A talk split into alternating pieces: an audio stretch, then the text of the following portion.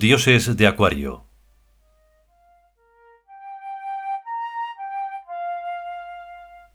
Decimoséptimo capítulo. Shoniran. La tierra de los ensueños.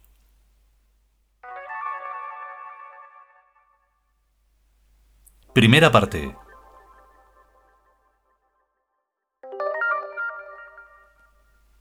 41A 02H 30S Estructura lineal.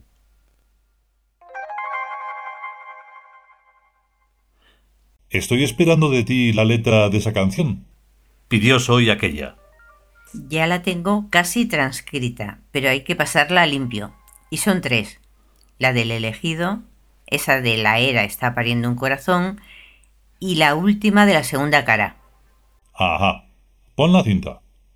¿Tú la conoces? No, respondió Yabui. Keya pulsó una tecla del aparato. Encendieron cigarrillos. Hubo un desusado prolongado silencio. Y comenzó la canción.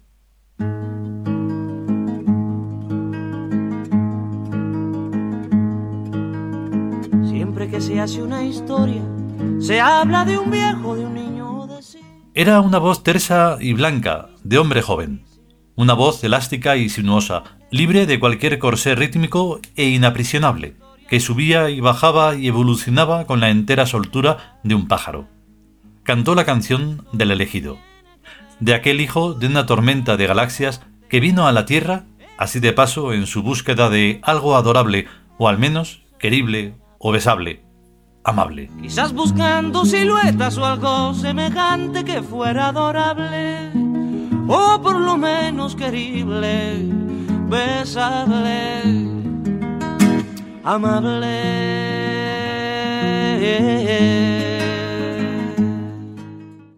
Este se ha tomado su búsqueda a conciencia comentó Soy tras oír los últimos versos. La última vez lo vi entre humo y metralla, contento y desnudo. Iba matando canallas con su cañón de futuro.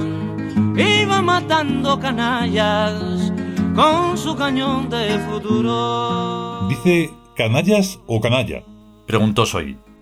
Da igual la pluralidad que el género, contestó Yabui. Se refiere a la gentuza. Sí, eso me pareció. Va de acuariano, explicó ella. Poca gente muy especializada. Nada de multitudes ni de subs. Un mundo aséptico y casi vacío, y con muchos espacios verdes, energía solar y rayos de todos los colores. Me apunto. Apoyó Yahweh. Ya estás apuntado. Según la otra canción, somos prehistoria que tendrá el futuro, somos los remotos anales del Tiud, somos una cierta agilidad del sol que nos dibuja. Que ella era quien más veces había oído la cinta y se la sabía casi de memoria. No, como bonito sí queda, pero tanta prehistoria no me seduce demasiado. Vaciló un poco Yahweh. ¿Y las películas que harán de ti? Preguntó Soy admirativamente. ¿Y las heroicas leyendas de que tú serás el protagonista? Tío, que vas a ser el modelo de todos los rubios. Que a mí eso me da igual, ¿eh? Yo lo único que quiero es que este rollo malo de los humanos pase ya. ¿Te acuerdas de la madrastra de Blancanieves? ¿La de los siete enanitos? Sí, esa. Yo sí, he leído ese cuento varias veces, y además vi cuando chico una película en dibujos animados de Walt Disney. ¿Y no has analizado la figura de la madrastra? No. Fíjate en que quería mantenerse siendo para siempre la más bella de todas las mujeres, o sea, atornillarse en el pináculo de la belleza, que nadie la superará jamás. Bueno, más tarde o más temprano se haría vieja, ¿no? Y alguna chavala tendría alguna vez que quitarle la banda de Miss Universo. Naturalmente, pero ella se negaba a eso. Su pretensión era que la evolución de la belleza se detuviera en ella. O sea que la madrastra de Blancanieves representa a la humanidad, que pretende que la evolución de las especies se pare, se detenga en lo humano y no pase de ahí. Exactamente como en el cuento. Pues ya sabemos cómo acabó el cuento. Intervino aquella que escuchaba atentamente. A la madrastra mala la fulminó un rayo del cielo y se despeñó por un barranco, en justo castigo a su perversidad, si no fuera por lo mucho que tuvo que sufrir la pobrecita Blancanieves. En el palacio, bajo la tiranía de aquella bruja, en el bosque perdida en la noche y con el atragantón de la manzana envenenada, el cuento sería precioso. Claro que lo sería, contestó Soy muy serio. Sería un cuento maravilloso si no hubiera existido nunca la maldita madrastra. Nunca. La humanidad es un imperdonable fallo de la evolución.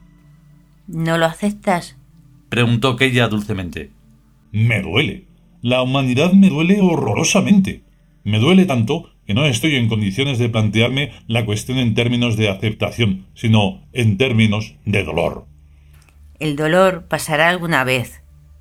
Soy sonrió. Sí, Keya, claro que pasará, como el cáliz de Aixa. Pasa siempre que lo siento y levanto una nueva pantalla para protegerme, pero el dolor sigue ahí, afuera, acechante, intentando colarse por cualquier resquicio. Es la maldita madrastra que no quiere ser superada. Y cuanto más vil, más feroz. Me da la impresión, dijo Yahweh dubitativamente, de que lo odioso, por doliente, porque duele, no es tanto la humanidad propiamente dicha como la plebeyez. Soy le miró con un relámpago de entendimiento.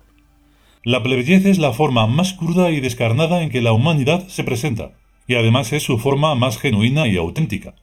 A lo largo de todos los miles de años, los tius hemos intentado, con un resultado más bien mediocre, paliar, ocultar, barnizar, mediante sistemas de educación y otros artilugios, esa nauseabunda forma originaria de la humanidad. Pero, invariablemente, la plebeyez reaparece generación tras generación como nota humana básica y permanente. Por supuesto que hay clases sociales mayoritariamente nuestras, las más cultas, las más altas, pero no hay que confundirse. La proporción TIU sigue siendo enormemente exigua entre ellas, aunque con suficiente presencia para dar un tono, una clase, una onda aceptablemente armónica. Pero lo humano, y eso nunca se debe olvidar, tiende hacia abajo, hacia la plebeyez, como una piedra que se suelta en el aire. Porque lo típico humano no es ni siquiera la plebeyez, sino la degradación. Tú debes saberlo bien, Yahweh. En todos los libros sagrados de la antigüedad, terció Keya, se habla de la caída. En efecto, pero basta ya de alusiones nominativas. Cortó Soy. Yaui no es Yau. Nuestro amado contiene a Yau en su nombre, como otros avatares posibles y distintos. Yau es una proyección múltiple, y en Yaui incide uno de sus rayos, el de la animación, el dorado, el más amable y más fiel que conozco. De todos modos, y obviamente, ahora como entonces y mientras haya humanos genuinos, el espíritu de la pesantez, la tendencia degradatoria, gravitará sobre este mundo, provocando alguna nueva caída de vez en cuando. Y esto es lógico, mecánicamente lógico, porque es únicamente el esfuerzo tiud lo que mantiene a pulso a la humanidad en unos niveles de confort espiritual y material que van en la línea del trilema embellecimiento de este mundo, armonización de este mundo y amabilización de este mundo. Eso que hemos dado en llamar civilización, pero cuyo sentido profundo los humanos genuinos no pueden captar, porque sus mentes no tienen capacidad para ello. Así que viven en el trilema pasivamente, cómodamente, como tu gatito en tu casa, pero en incapacidad total de mantenerlo por sí solos, ni mucho menos desarrollarlo, ni tan siquiera restaurarlo cuando algo en él se deteriora. Y quiero añadir algo. Hemos hablado de la plebeyez como característica genuinamente humana, pero no hay que confundir plebeyez con pueblo, ni tan siquiera con pueblo bajo. Hay tiud por todas partes y en todos los oficios, gente idealista y limpia, gente digna, cuyo corazón y su cabeza están muy por encima de sus estómagos. Esos no tienen nada de plebeyos, son aristócratas del espíritu. Y en cambio hay gente muy educadita y refinada que expelen plebeyez por todos sus poros. Esos son humanos, cualquiera que sea su posición social. El gran factor falsificador de este mundo es la familia y la inercia económica que conlleva. Por ese factor es que hay humanos en alturas que no les corresponden, como hay tíos en unos niveles sociales tan bajos que es ridículo. La revolución acuariana tendrá que poner a cada uno en su sitio, donde cada individuo pueda realizarse y ser feliz según su propia naturaleza, Esto es lo justo, lo cómodo y lo estable. El mundo feliz. Y no habrá riesgo de que los épsilons envidien a los alfas, porque para los épsilons los alfas serán unos infelices que se pasan todo el tiempo inmersos en galimatías, en vez de pasárselo comiendo y bebiendo y divirtiéndose y trabajando poquito, que es los chanchi. No, si al final se verá que todo el mundo se apunta a épsilons. Dijo Yawi. Claro, como que en un orden estable necesariamente tiene que haber muchísimos más épsilons que alfas. Bueno, ¿y quiénes van a gobernar? Los deltas, naturalmente. Dijo Soy como si le sorprendiera la pregunta que ella enumeró con los dedos.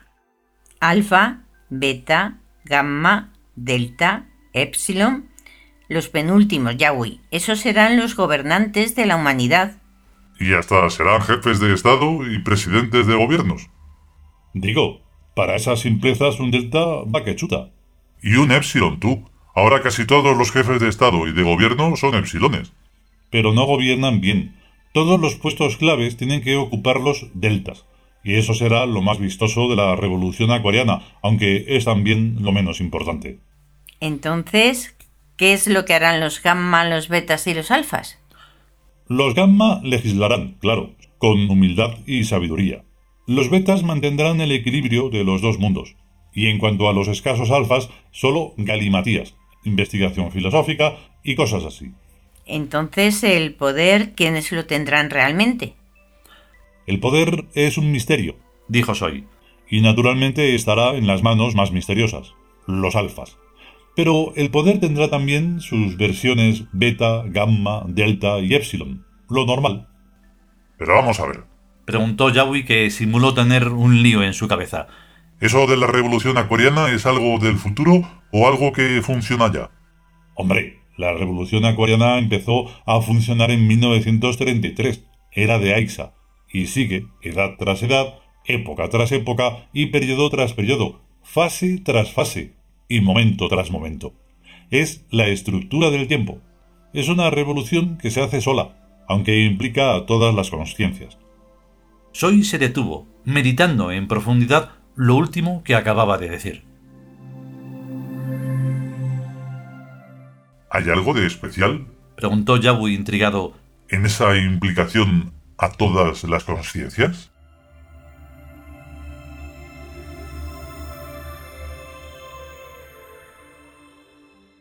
Continuará.